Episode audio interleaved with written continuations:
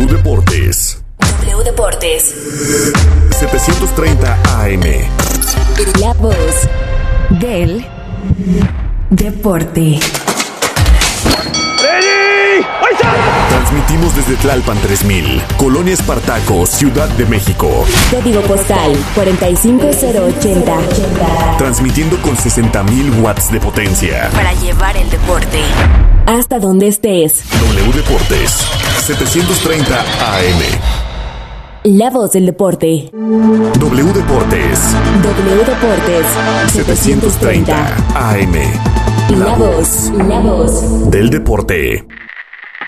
Un espacio creado para los aficionados al fútbol internacional. Yo nací gritando.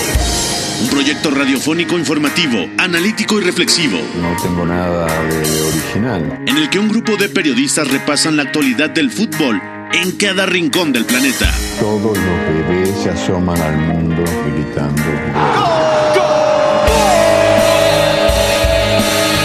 Y como todos quise ser jugador de fútbol. He sido el peor pata de palo que se ha visto en los campitos de mi país. Catenacho W, la casa del fútbol internacional.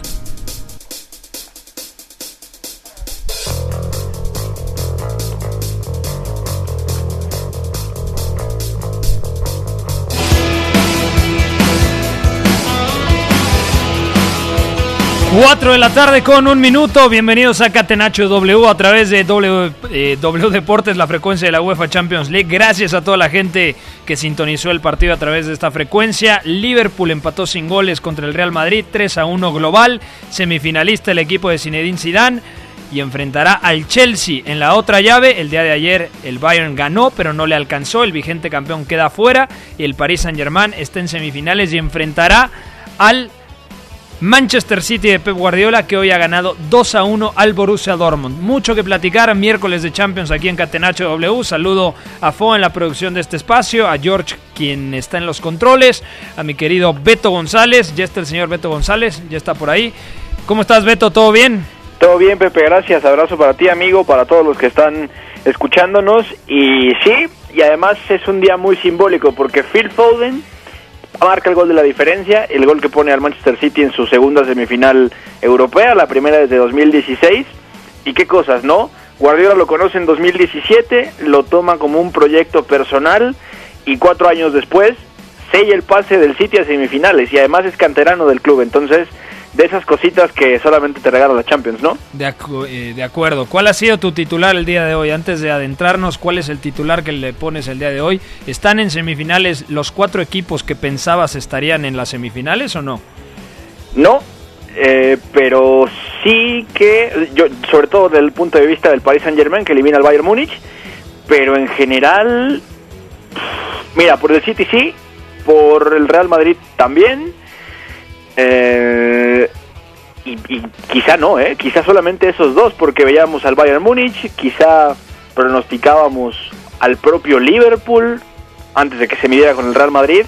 Muy, muy variado, ¿no? Y además nos encontramos con una situación muy interesante porque dos de los cuatro semifinalistas cambiaron entrenador a mitad de temporada y además es, es como un poco, un poco un trueque, ¿no? Porque Thomas Tuchel pasa del París al Chelsea, Pochettino llega al Paris Saint Germain y ahora los dos están entre los cuatro mejores de Europa.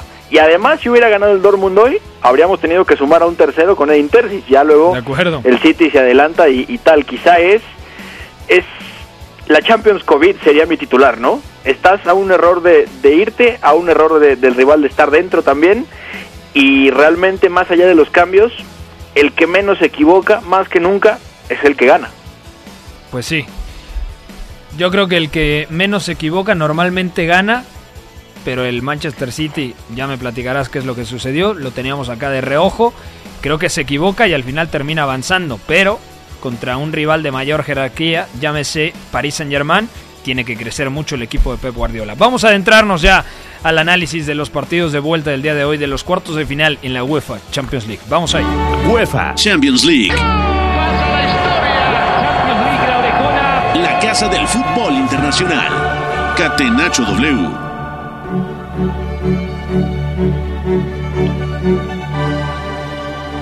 Beto González, empate sin goles en Anfield entre Liverpool y Real Madrid. El Liverpool salió con 4-3-3, Allison en el arco, Trent Alexander Arnold, Nathaniel Phillips y Kabak en la central, eh, además de Robertson en la lateral izquierda, Alexander Arnold lateral diestro, tres en el centro del campo, Fabiño medio centro, Milner y Vainaldum la pareja de interiores, Salah, Firmino y Mané, eh, Sadio Mané en el frente de ataque por parte del Real Madrid. Courtois en el arco, Nacho y Militao los centrales, Valverde y Mendy los laterales, Casemiro medio centro, Cross y Modric la pareja de interiores, Vinicius por un costado, Asensio por el otro y en el frente de ataque Karim Benzema. ¿Tienes la misma sensación que yo, Beto, de que el Liverpool fue superior, pero le faltó calidad, le faltaron argumentos, le faltaron ideas, porque generó, generó mucho. De hecho, hay un dato que me parece eh, contundente. Seis pases clave por, eh, por parte de Trent Alexander Arnold. Nunca lo seguía Vinicius, sobre todo en la primera parte, y se daba un festín el lateral diestro del conjunto de Anfield. Pero luego no, no estuvo acertado Salah, no estuvo en buen momento Sadio Mané, no estuvo bien Roberto Firmino y poco pudo hacer el portugués Diogo Jota, quien ingresó en la segunda mitad. Estoy de acuerdo contigo, Pepe, y sobre todo es que la llave es mucho más igualada de lo que el marcador terminó diciendo, tanto, tanto la ida como el, global en general, porque... Bueno, en la ida fue muy superior el Real Madrid, hay que decirlo, sobre todo en los primeros 45 minutos. Sí. Le pasa por encima al Liverpool. Pero tiene mucho que ver, y lo hemos comentado hasta el cansancio, con ese handicap que son Osan Kabak y Nathaniel Phillips en este tipo de partidos, porque en Premier han podido resolver cosas, han aprendido a punta de golpes, de malas experiencias, pero una cosa es jugar en liga y otra cosa es tener que ir a la Champions y enfrentar al, patriarca de esta competencia, como es el Real Madrid. Entonces, sí que fue un hándicap en la ida, hoy se comportan mejor, pero de todas maneras, eso decanta bastante las cosas, es la gran clave de la eliminatoria para mí. Y al final, hoy el Liverpool endereza un poco las cosas y me parece que sí que es superior por, por momentos y en esos momentos cuando tiene la posibilidad de recortar distancias no está fino. Es un poco la misma historia de siempre en la temporada con el Liverpool. Puede generar situaciones, tiene sistema para salir, para instalarse arriba y, generar situaciones de peligro, pero en general cuando no tienen la calidad suficiente ya tampoco Salah y Mané están encontrando todas las herramientas de antes para convertir. Entonces fue un poco el espejo de la temporada de Liverpool, este partido me parece, y además el Real Madrid aguantando muy bien abajo y otra noche tremenda de Thibaut Courtois. Es, un arquero que bajo palo se crece de una manera espectacular. Y con los pies ha crecido mucho. Y también tiene una jugada donde me parece que es Diogo Jota el que intenta definir cruzado y él, luego él se tiende, extiende los pies, protege el palo lejano y se resuelve la acción, ¿no? No, no se hace suficiente justicia de lo que es Thibaut Courtois bajo palos atajando en una noche de Champions. ¿eh? Es muy, muy grande esto y la verdad es que un arquero como este, dando una actuación así, también te sostiene todo tipo de resultados. ¿Cuál es la sensación que te deja el partido? ¿Te gustó el Real Madrid? ¿No te gustó? ¿Era lo que planteaba, lo que esperaba Zinedine Zidane? Es decir, con el Liverpool con mayor porcentaje de posesión de pelota, ahora te lo digo, en todo el partido. 56%.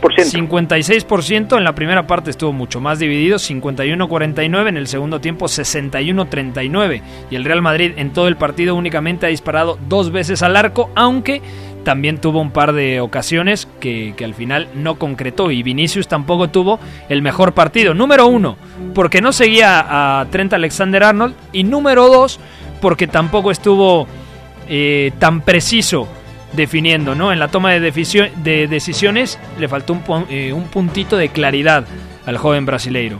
Sí, y es que al final el partido es de mínimos, porque Zinedine Zidane tiene algo en esta Champions y en general en, en las que ha ganado también, que es hay una ventaja inicial que a él le permite gestionar las cosas de la manera en la que más le gusta en este tipo de torneos y es jugar a los mínimos, saber que tiene futbolistas capaces de castigar todo tipo de errores del rival y así lo plantea. Y me parece que del Real Madrid vimos algo si no totalmente ad hoc con lo que esperábamos, muy muy significativo y, muy cercano a lo que realmente se, se esperó, sobre todo eh, y, aquí me detengo en Fede, en Fede Valverde, sobre todo en el uruguayo, porque me parece... Arrancó mal, ¿eh? Arrancó mal y corrige muy bien. Por ahí del minuto 10, mm, lo dijimos en la transmisión, cuidado porque por aquí el, Liverpool puede hacer mucho daño, ya sea con eh, Sadio Mané encarándolo en el uno contra uno o con el senegalés intimidando la espalda del propio lateral uruguayo, pero luego corrige y da un muy buen partido Fede Valverde. Es que justamente iba hacia allá, porque el inicio da la sensación que le cuesta a Fede, sobre todo por un tema de adaptación a cierto comportamiento defensivo como lateral, y yo lo platicaba con nuestro querido Mano Escuder antes de, entrar a los, a los partidos en directo, y era justamente que Fede iba a sentirse mucho más cómodo en la medida en la que él pudiera defender hacia adelante. Fede tiene esta, este chip agresivo para buscar el robo, para acosar al rival, para siempre estar buscando cómo generarle un error y él a partir de ahí robar y lanzar o conducir, que es muy bueno en ambas cosas y físicamente tiene todo el, todo el soporte para hacerlo empieza mal también porque Liverpool de alguna manera lo hace defender hacia atrás, que eso es algo que para Fede no, no es tan común yendo en banda y sí en zonas interiores, tanto como interior como, como media punta. En su momento cuando Zidane alineó a los cinco centrocampistas, por ejemplo, en, en la Supercopa de España, pero al final Fede se rehace muy bien, no está del todo bien con balón y aún así deja dos pases clave pero, pero lo suyo ganando altura y defendiendo hacia adelante, protegiendo también la, la zona de Luka Modric, el costado, muy bien. Entonces Fede se adapta muy bien y ahí sí que Zidane puede asegurarse este partido de mínimos que comentaba, ¿no? Mientras Fede mejor se acoplara, entonces más sencillo iba a ser para él eh, gestionar este tipo de cosas y luego también generarle un desgaste no solamente, no solamente físico al Liverpool, sino también ya más anímico, en el sentido de volverse a encontrar con el partido que tantas veces ha jugado esta temporada, donde genera y genera y genera, pero puede concretar muy poco, porque la calidad de la, de la ocasión es, es, baja o porque realmente no está viendo el suficiente soporte para hacerlo. Luego ya eh, la salida de Kroos le da entrada a Odriozola, Fede pasa al interior también, y ahí hay un cambio y el Madrid, digamos, termina de aguantar bastante bien el partido, pero en general es eso, un partido de mínimos. De acuerdo. ¿Quién fue el que más te gustó del Real Madrid? Fíjate que quizá... Courtois para mí. Número uno, Courtois. Sí. Valverde. Nacho me gustó mucho. Valverde después del minuto 10, lo que platicábamos. Nacho me parece que hace un muy buen partido el día de hoy. Porque a Liverpool le faltaba ese elemento que conectara tanto centro horizontal. Y si no tienes a Origi, por poner un ejemplo, si no tienes a un centro delantero, es muy complicado. ¿Se cansó de llegar el Liverpool? Sí, pero no llegó con la claridad que esperaba Jürgen Klopp. De acuerdo, y, ahí me parece que también crece mucho la figura de Eder Militao, porque posiblemente es el central con más señalamientos y más dudas de toda la plantilla del Real Madrid, sin considerar a los, a los de la academia, y, y evidentemente no vamos a meterlos en este debate, pero Eder Militao de los centrales de primer equipo sí, sí era el eslabón más débil, o al menos así era percibido, era el que normalmente más dudas transmitía, y ya rindió muy bien en el clásico contra el Barcelona, secando a Dembélé manteniéndolo de, espaldas, viendo a, sus compañeros de cara. Y hoy también se comporta muy bien defendiendo el área y me parece que es una actuación muy muy sólida. Yo te diría que puede ser que mi favorito haya sido Courtois, Luego podría decirte que, que es Eder Militao incluso, porque la solidez que da es, es muy muy importante. Además, genera una ocasión clara de gol, deja un pase clave y luego en el área se comporta bastante, bastante bien. Además, solo suma ocho pérdidas, también pensando que el Real Madrid tiene posesión dividida en este escenario. Y puede ser que mi tercer favorito sí sea Fede, Fede Valverde, porque termina adaptándose a un partido donde las condiciones iban a ser muy adversas para él y la verdad es que lo saca adelante con, todo el chip agresivo que tiene y esos fundamentos defensivos que tiene de, de partir como interior hoy aplicados a ser lateral.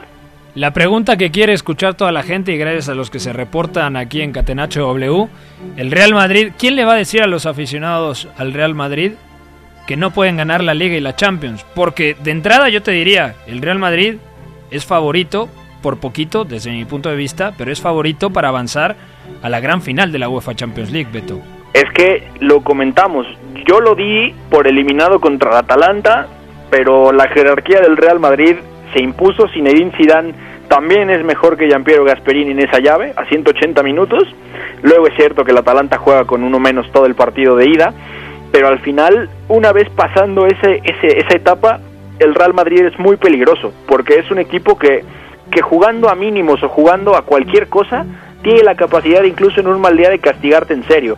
Y la verdad es que hoy jugó a lo que quería.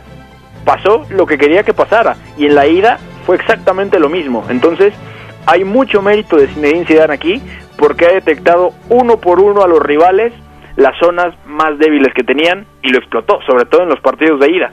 Así que es que el aficionado del Real Madrid puede soñar. O sea, realmente una vez pasando al Atalanta ya era muy peligroso, una vez eliminando al ex campeón de Europa, al ex campeón de Premier y además haciéndolo con autoridad, pues la verdad es que... Mira, no, ¿cuál es el límite? Te tiro otra pregunta. ¿Cuál ha sido el equipo de cuartos de final con una actuación más convincente? Hacemos memoria. El Paris Saint-Germain en la ida, más allá de que gana en Múnich 3 a 2, eh, fue un resultado bastante engañoso porque el equipo de Hans-Dieter Flick mereció ganar. El fútbol no es de merecimientos, pero sí nos da una pista para analizar y contextualizar los partidos. Mereció más el Bayern. En la vuelta sí creo que fue superior el Paris Saint-Germain. Luego el City le costó mucho trabajo en la ida, ganó 2 a 1. Le costó mucho trabajo el día de hoy y también ganó 2 a 1. Actuación convincente a medias, diría. Lo mismo con el Chelsea, ¿no? El Chelsea en la ida no jugó un gran partido, ganó 2 a 0 y ayer le costó mucho trabajo y termina perdiendo 1 a 0. O sea, ¿a qué voy con todo esto? Desde mi punto de vista, a día de hoy, el equipo más convincente en la UEFA Champions League, en los cuartos de final, ha sido el Real Madrid. Uy, puede ser, puede ser sobre todo ¿Me vas, a decir en que la ida... ¿Me vas a decir que el City hoy te gustó? Eh, no, no, no. De hecho, iba, iba justamente a esto, porque me parece que el partido de ida del Real Madrid contra el Liverpool es, es de mucha autoridad. Se comen vivos a Nathaniel Phillips y Ozan Kabak. No funciona nada para Jürgen Klopp. De hecho, la presión es muy, muy mala. Y el Real Madrid se creció de una manera tremenda. Así que, por lo que fueron todas las llaves, sí te compro eso. Me parece que el Real Madrid acaba siendo el más convincente de los cuartos finalistas y luego el Manchester City, que independientemente de todo el trabajo que le ha costado, independientemente de que el planteamiento hoy de Pepe es bastante raro, ya lo desmenuzaremos en la segunda parte del programa, eh, es superior, pero no tiene clara en ningún momento la eliminatoria, y tan es así que después de que todos nosotros esperábamos un, un 3-0, una resolución en 90 minutos en la ida, llegó incluso el, el Dortmund de estar más vivo que nunca durante el primer tiempo de hoy, así que sí compro, primero el Real Madrid, y después el Manchester City. Mm, bueno, ya lo tendré que ver en la noche para desmenuzarlo a fondo. Ayer vi el del Porto, por ejemplo, y me pareció que el Chelsea no da un gran partido, pero estuvo más cerca de anotar que el Porto. Yo creo que el Porto compitió al máximo de sus posibilidades, así como lo ha hecho el Borussia Dortmund. Creo que el Liverpool no ha competido al máximo de sus posibilidades, pero también hay que contextualizar un poco la temporada de Liverpool. Un equipo que gana la Premier, su primera Premier, es decir, su primera liga inglesa en el formato actual, y no consigue y, no puede festejar con su gente. Imagínate, yo, yo creo que anímicamente fue un golpe muy duro. Ganas la Premier, después de mucho tiempo el anhelado título llega y no eh, puedes festejar con tu afición. Número 2. La ausencia de Van Dijk, que Van Dijk es epicentro de muchas cosas, por todo lo que te da defendiendo el área, en transición defensiva y además en salida de pelota, esos trazos largos para activar a, a los extremos son fundamentales. Número 3, el bajón de ciertas piezas. El tridente ofensivo el día de hoy no estuvo fino. Y el tridente ofensivo el día de hoy, en una versión 2018-2020, seguramente hubiera podido marcar al menos un gol. Hoy el Liverpool mereció ganar, mm, pero tampoco fue una actuación completamente convincente. Sí, la figura fue Courtois, pero también la sensación de peligro de que el Real Madrid en cualquier momento podía marcar el gol que sentenciara la eliminatoria estaba latente, Beto. Totalmente de acuerdo. Fíjate, ahora que hablas de, de esta parte de contextualizar cómo ha sido la temporada de Liverpool, estoy revisando la, los, los datos de las lesiones de, de Liverpool y ya, ya, ya no tiene caso andar más en, en las demás, ¿no? En la de Henderson, en, en las de Navi Keita, eh, ya, ya, ya las conocemos, ¿no? Al final Henderson ha estado ya más de dos meses de baja, pero bueno.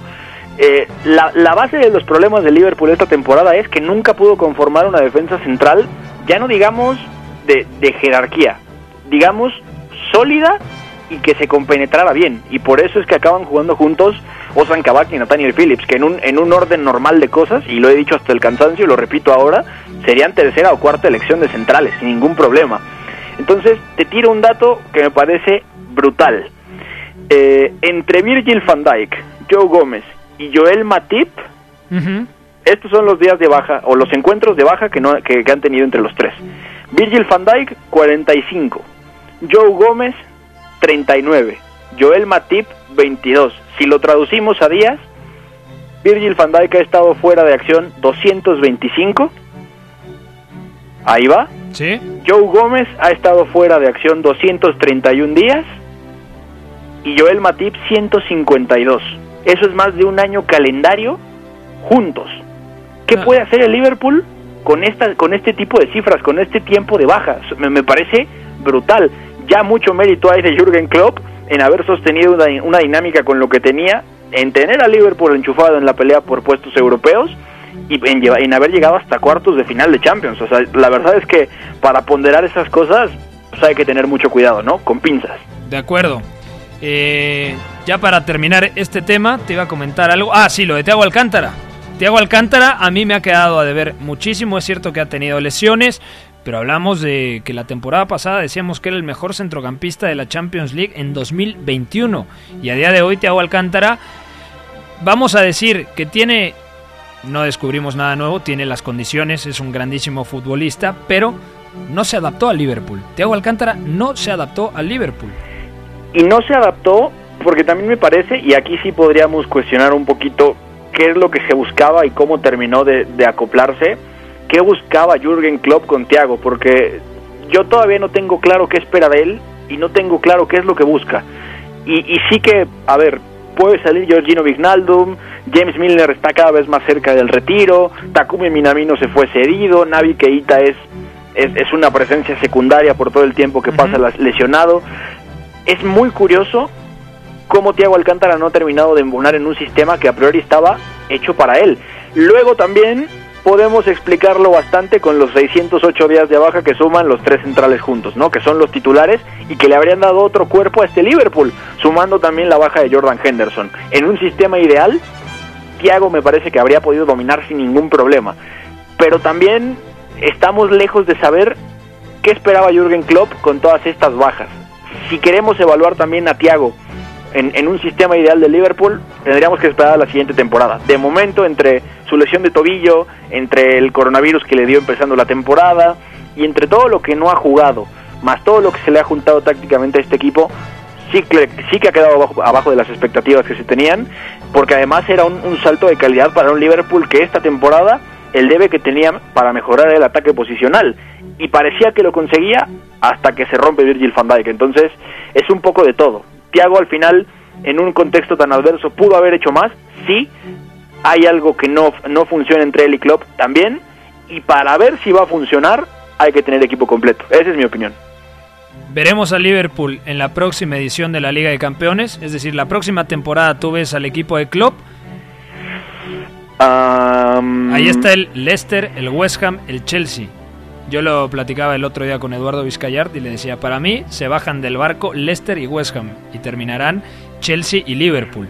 Yo creo que hoy se jugaba una final Jürgen Klopp, no lo consiguió y todas las que restan serán finales en Premier League para volver a estar en la Liga de Campeones, porque sabemos que los proyectos de este de esta clase de equipos con esta jerarquía muchas veces muchas veces, perdón, salen perjudicados cuando cuando no clasifican a Champions, porque representa un bajón económico brutal.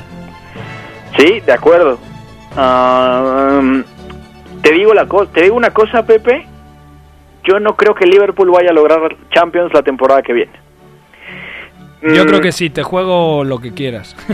Nos apostamos una cerveza, hermano. Órale. Jalo. Eh, es que te lo digo por una, una razón. A mí me parece que el Chelsea lo conseguirá porque ha sido un equipo sumamente solvente, muy, muy convincente en general. Es que yo creo que los dos, yo creo que el Chelsea y el Liverpool lo conseguirán y el Leicester y el West Ham por calidad individual creo que se caerán. Es que para mí, para mí viene el tema. Ahora mismo, y contrario a todo lo que hubiéramos esperado, entre todas sus bajas y al final cómo han sido los últimos dos meses de competencia, el West Ham resulta ser más equipo que el Leicester y viendo su última tendencia de, de- de puntos, considerando los últimos ocho partidos, ha perdido apenas dos y empatado uno. Ha ganado cinco.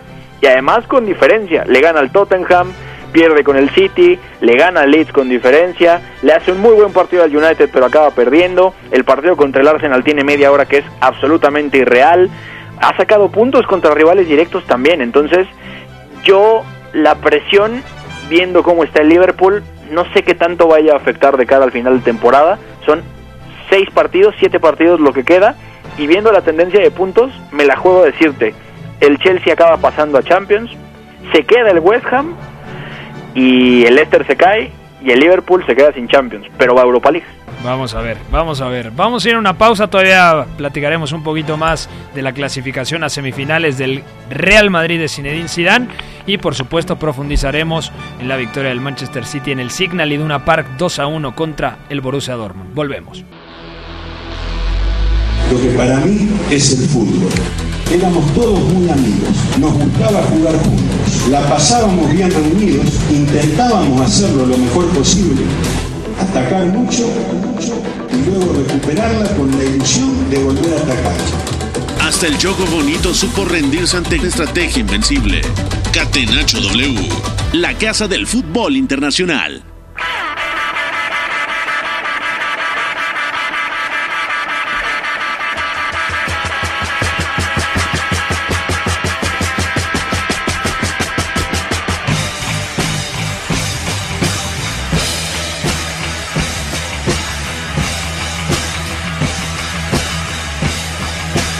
Estamos de vuelta en Catenacho W. Gracias a toda la gente que se reporta. Beto González y un servidor Pepe del Bosque. Ya para eh, terminar el tema del Real Madrid, que se ha clasificado a la semifinal. ¿Favorito contra el Chelsea, Beto? Sí, totalmente. Aprovecho para mandarle un abrazo a mi querido Toño Serrano hasta Guadalajara, que es madridista de cepa. Dice que su padre es Zinedine Zidane. Yo le creo, es muy fanático. Entonces, pues nada, ¿no? Yo pienso que sí. Hablando justamente de mi querido Toño, Sí, me parece que el, que el Real Madrid es, favorito.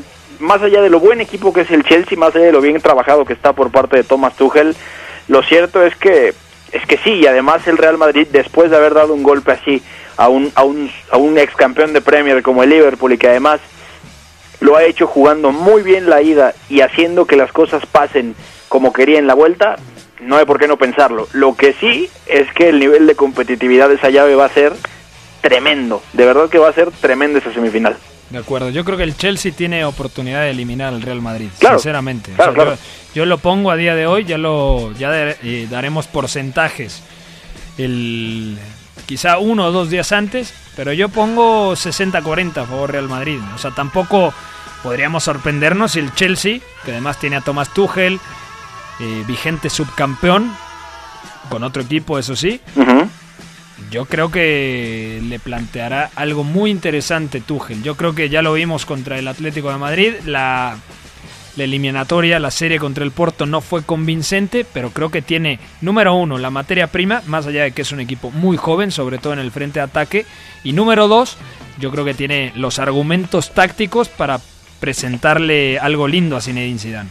Sí, completamente de acuerdo. Y además, eh, Thomas Tuchel tiene entre manos a una generación brutal de- del Chelsea a nivel talento, ¿no?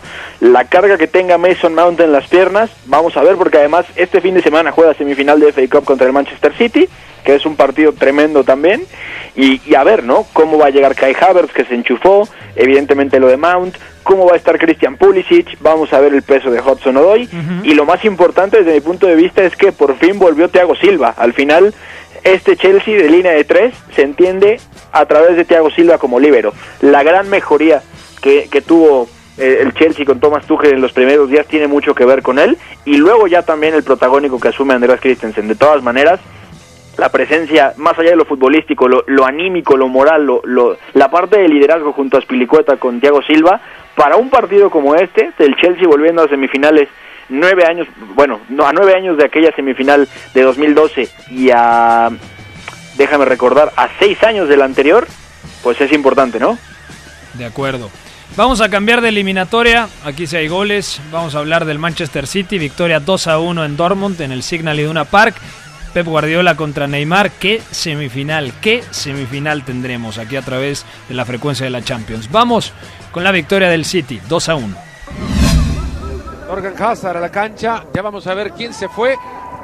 Va la pelota para Foden. Se va a animar. Le pegó. ¡Palo! ¡Gol!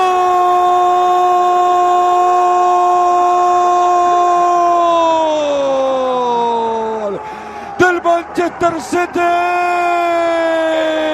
Phil Foden con un zapatazo de alivio ahora para Guardiola a relajar el rostro tenso.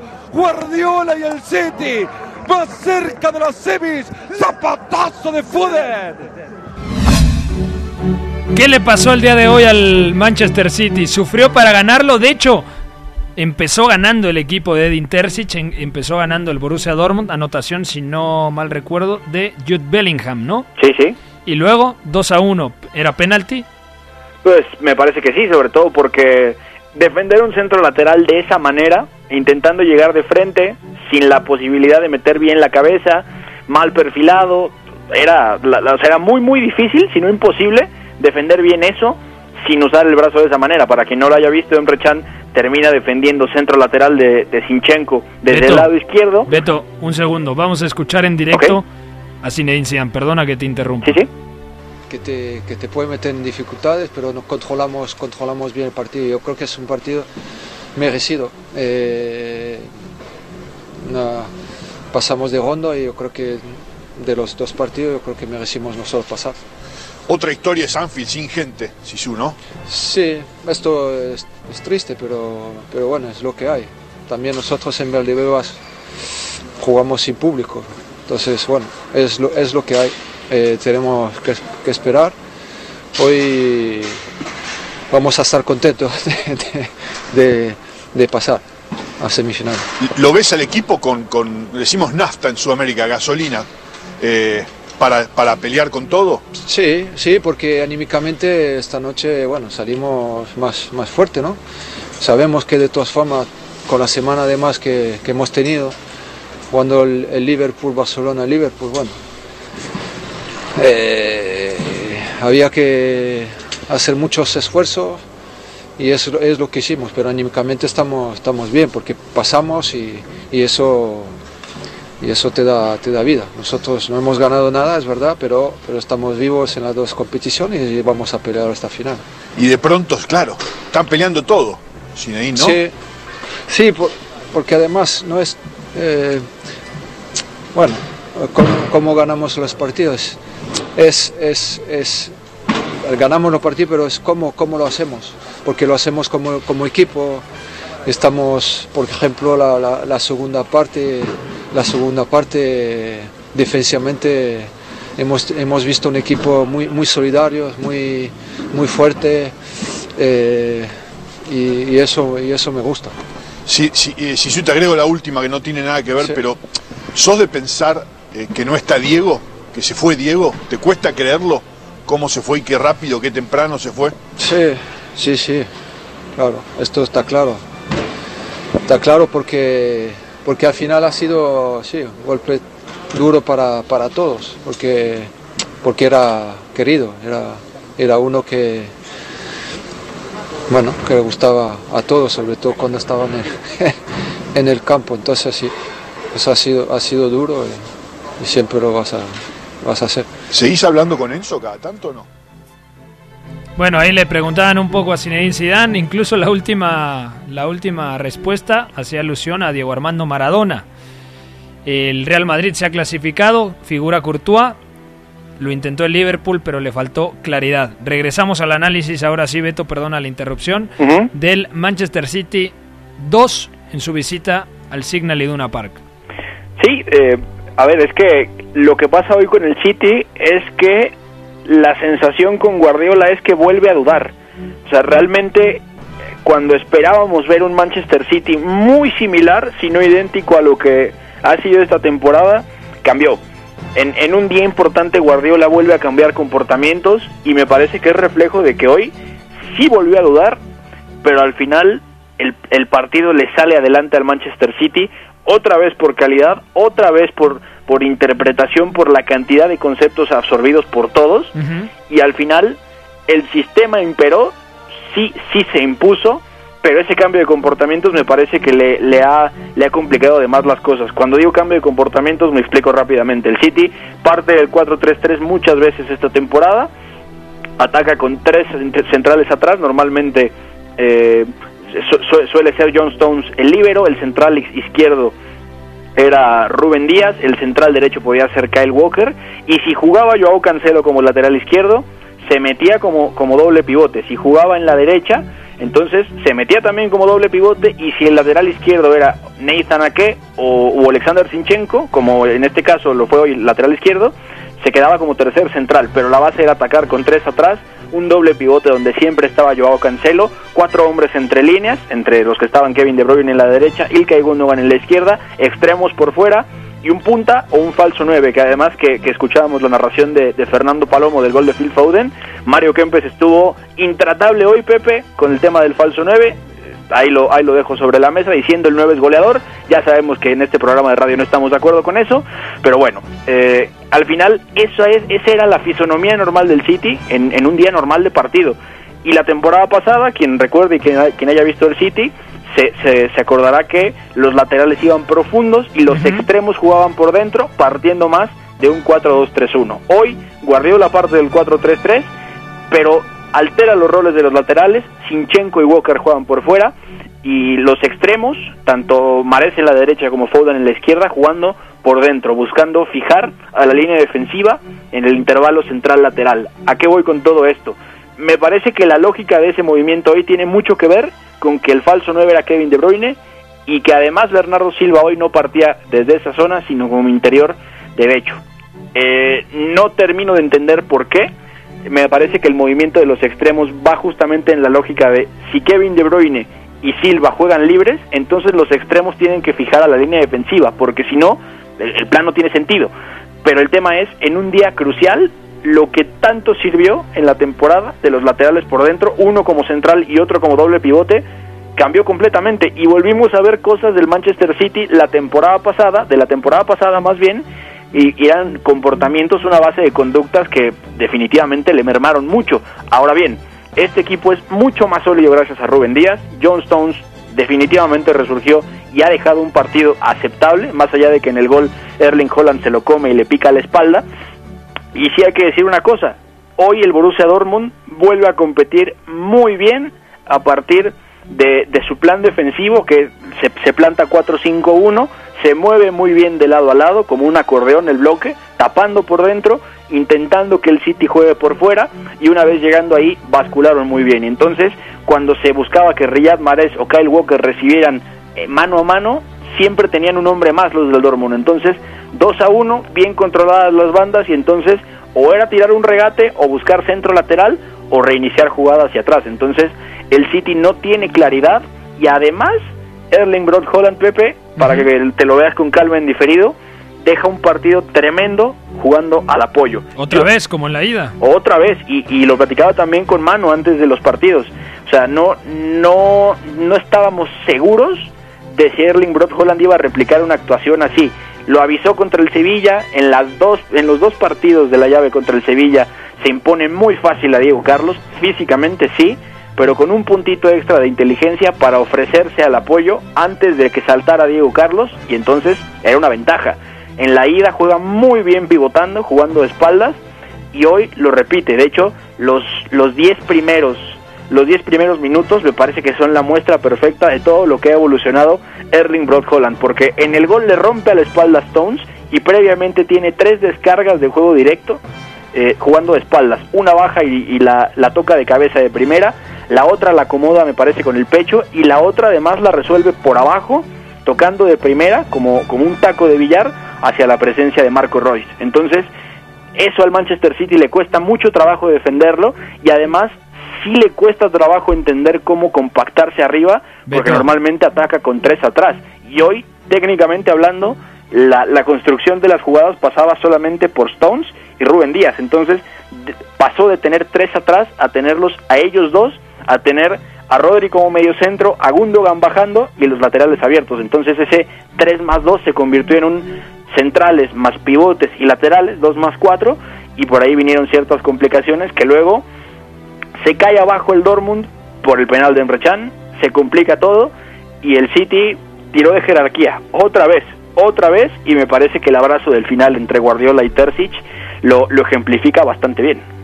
Se equivoca el día de hoy, nos hace la pregunta Carlos Gutiérrez, nos dice, desde su punto de vista, se equivoca Pep al no colocar a un delantero natural al arrancar el partido, yo creo que se refiere a Gabriel Jesús, ¿no? Porque estuvo Bernardo Silva, interior derecho, y Kevin De Bruyne muy libre, Riyad Mahrez y Phil Foden por las bandas, ¿no? Sí, sí, totalmente. Eh, a mí no me parece un error. De hecho, justamente hablaba yo del tema de, de Kempes en su transmisión porque hablaba mucho de esta cuestión de es que el City está jugando mal porque no tiene un 9. A mí la clave me parece el rol de los laterales, jugando abiertos, cuando normalmente te dan ventajas por dentro, ya no solamente con balón, para que el City tenga muchas más líneas de pase, sino para que cuando lo pierda, la, cuando pierda la pelota, y esto lo dijo Guardiola en un, en un video hace poco, era yo, yo uso laterales por dentro porque siempre quiero tener hombres de más adentro y quiero recuperar más fácil sin exponerme tanto. Eh, o sea, la, razón de que los laterales jueguen por dentro es defensiva, más que ofensiva. Entonces, eh, a mí lo del, lo del 9 o lo del falso 9 me parece completamente intrascendente. Hay partidos del Manchester City esta temporada muy buenos, con un 9, con dos 9, con falso 9.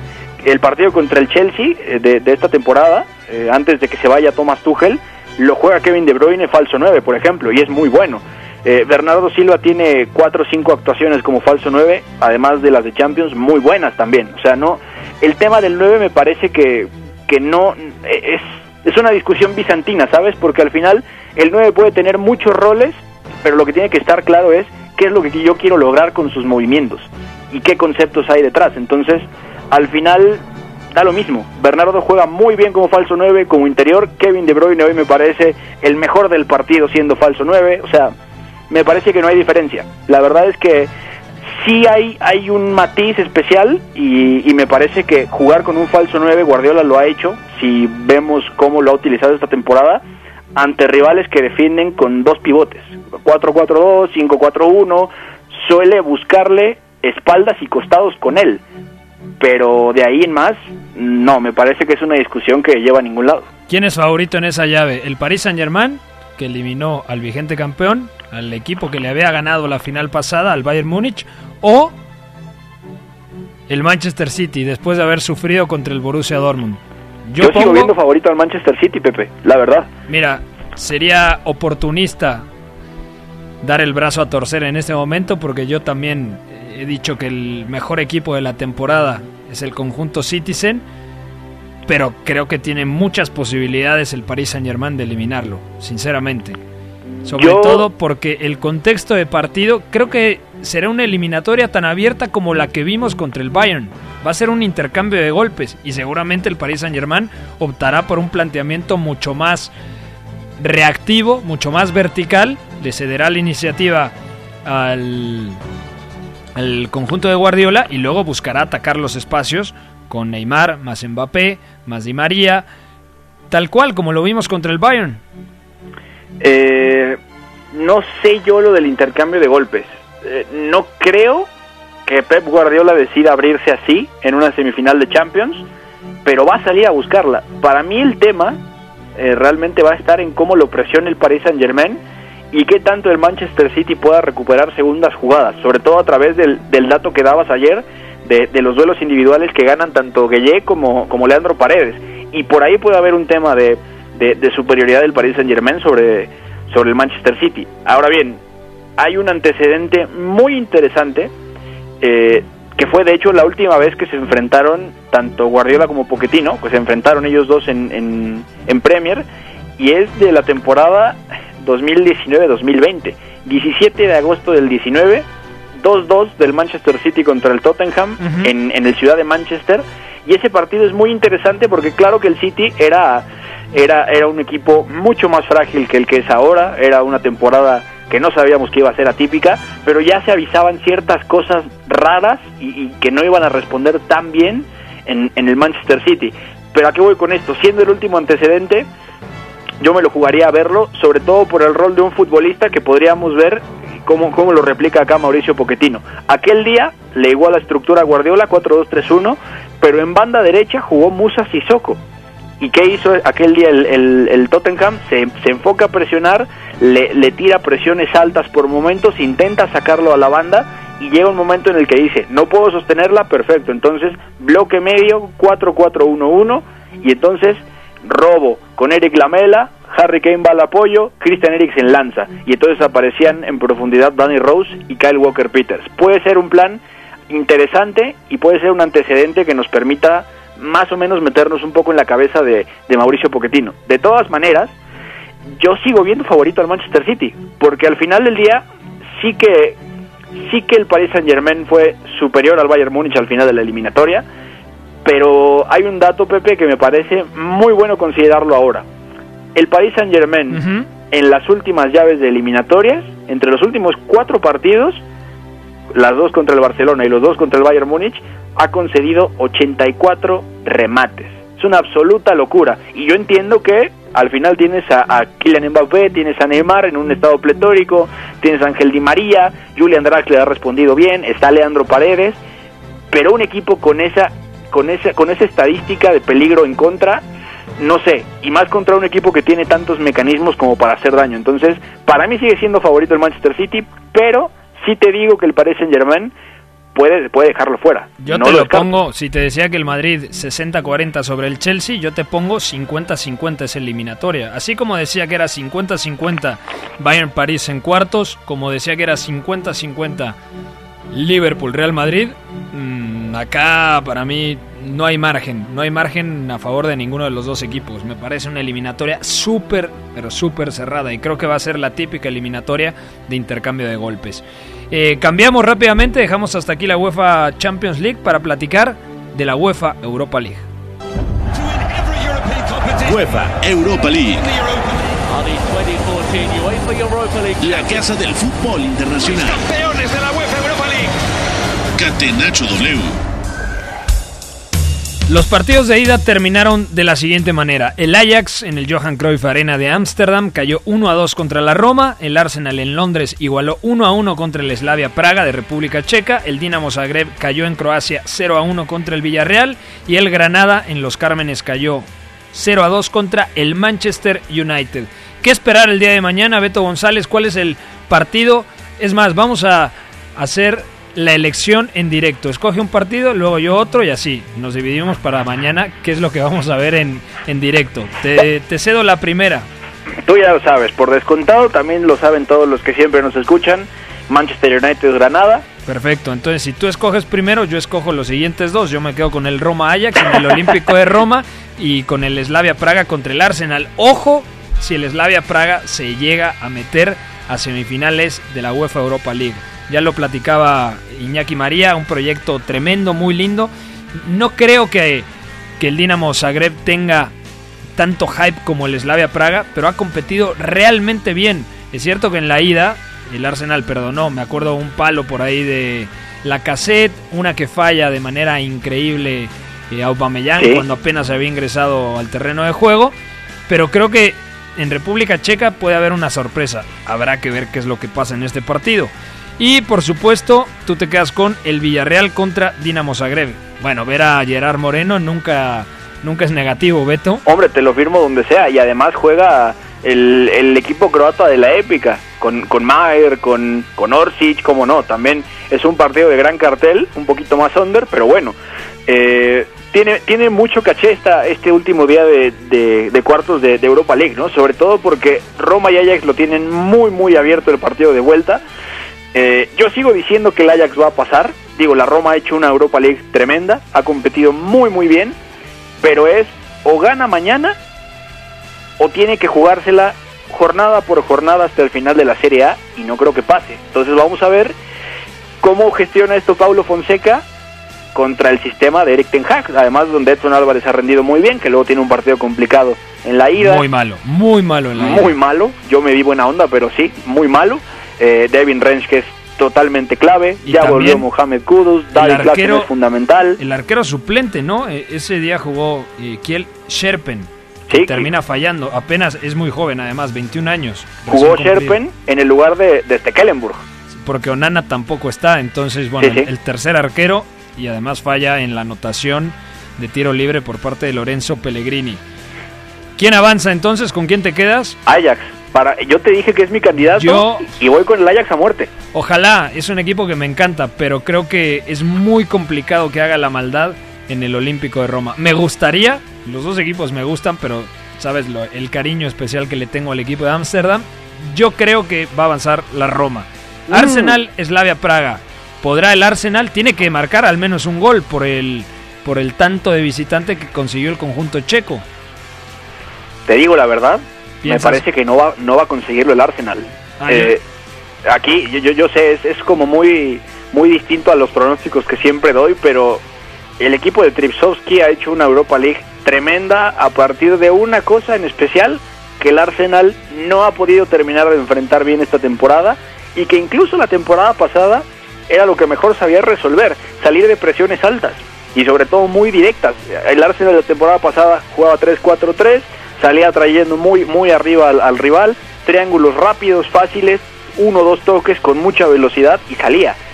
Hoy en día lo que hace el equipo de Jindrich Tripsowski no creo que sea suficientemente hábil el Arsenal hoy hoy en día para darle la vuelta. Y te digo una cosa, me parece que este Arsenal, más allá de cómo tocó cosas Arteta este fin de semana contra el Sheffield, no va a conseguirlo. Este, este, este Slavia Praga es un equipo que puede sacar de quicio a todo tipo de líneas defensivas y la del Arsenal es muy sencillo llevarla de error, así que yo elimino al Arsenal, Pepe. Me quedo con el, con el Slavia Praga. Yo me quedo con el Arsenal, o sea, no vamos ni... Tú vas a Ajax, yo Roma, tú Slavia, yo Arsenal, Dinamo Zagreb, Villarreal, creo que los dos vamos a decir Villarreal, sobre todo porque juega en el Estadio de la Cerámica. Salve juega- Gerard Moreno, claro. juega en casa. Y en el otro, Manchester United en Old Trafford con ventaja 2 a 0 No, bueno, contra ya. Granada, creo que sería una catástrofe. Incluso creo que volverá a ganar el partido el equipo de Oleguna Solskjaer. No, de acuerdo, de acuerdo. Seguramente lo ganará de nuevo, seguramente lo hará jugando mal, pero eh, va a ganarlo. Y, y la verdad es que más allá de que este equipo está abierto a que le pase todo tipo de desgracias, se ha sostenido bien a través de las individualidades. Entonces, me parece que estamos de acuerdo.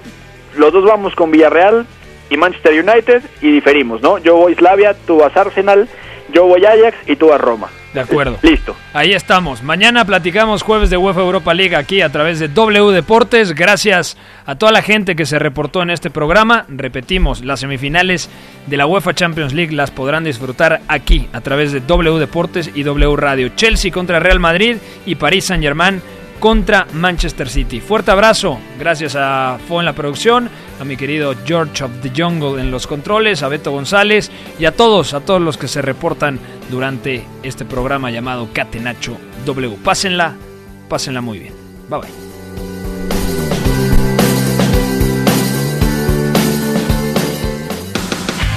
Hay una relación entre la práctica del cuerpo que se expresa en las manos y el cerebro, pero el fútbol ha suprimido esto, de modo que se trata fascinantemente de un ejercicio que nos devuelve en el tiempo a lo que fuimos en el origen, pero también una vez que nos aficionamos a este juego nos regresa a la infancia, al niño que fuimos. Gracias por sintonizar Catenacho W. Entonces el fútbol es en ese sentido una maquinaria para regresar en el tiempo en un doble sentido. Por W Deportes, la frecuencia del fútbol internacional.